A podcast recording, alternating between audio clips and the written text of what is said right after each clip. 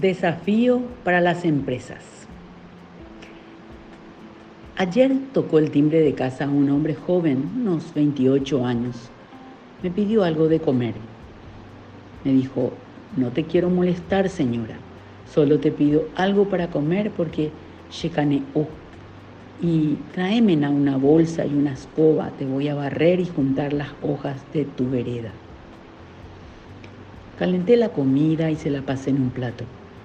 Me agradeció y me contó que venía de la campaña buscando un trabajito y que mientras tanto duerme en un dormitorio donde paga 10 mil guaraníes para tener un colchón y descansar a la noche.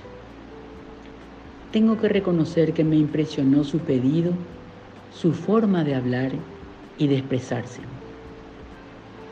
Al día siguiente, a la tardecita caminando por el parque Carlos Antonio López, me encontré con tres vagabundos bien mayorcitos, uno de ellos durmiendo en un banco. Me contaron que viven allí porque no tienen a dónde ir. ¿Para qué te voy a mentir, señora? Solamente la caña nos ayuda a dormir aquí. Podemos contar muchas historias de nuestros pobres. Los vemos y los sentimos a diario tocando puertas, rogando para comer, otros insistiendo que se les compre frutas, hortalizas, canastillas, plantas para el jardín y todo lo demás.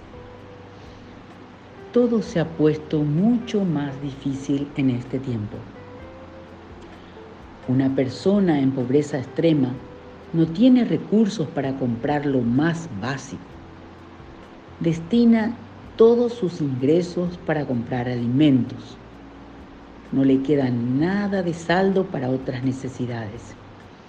Incluso muchos viven en una situación que va más allá de la carencia de alimentos como el agua potable, las viviendas en situación calamitosa que no soportan temporales, los servicios médicos que no alcanzan para atender a todos es un problema grave que atenta contra los derechos humanos. La pobreza extrema en nuestro país está en torno al 10%. Tenemos aproximadamente 7 millones de habitantes.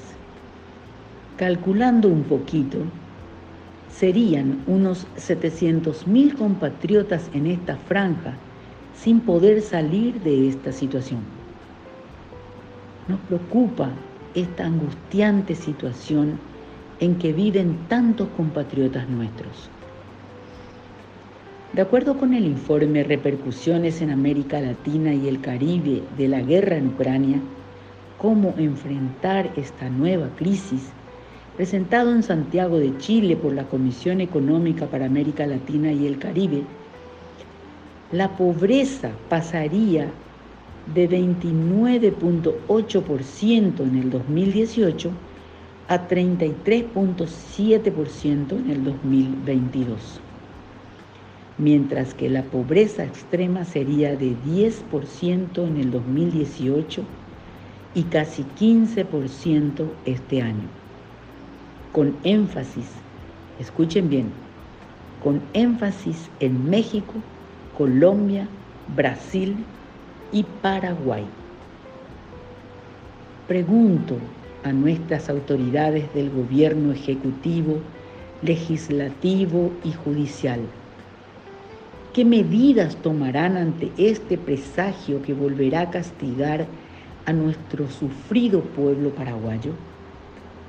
¿Será, Dios nos guarde, un nuevo aumento a los parlamentarios?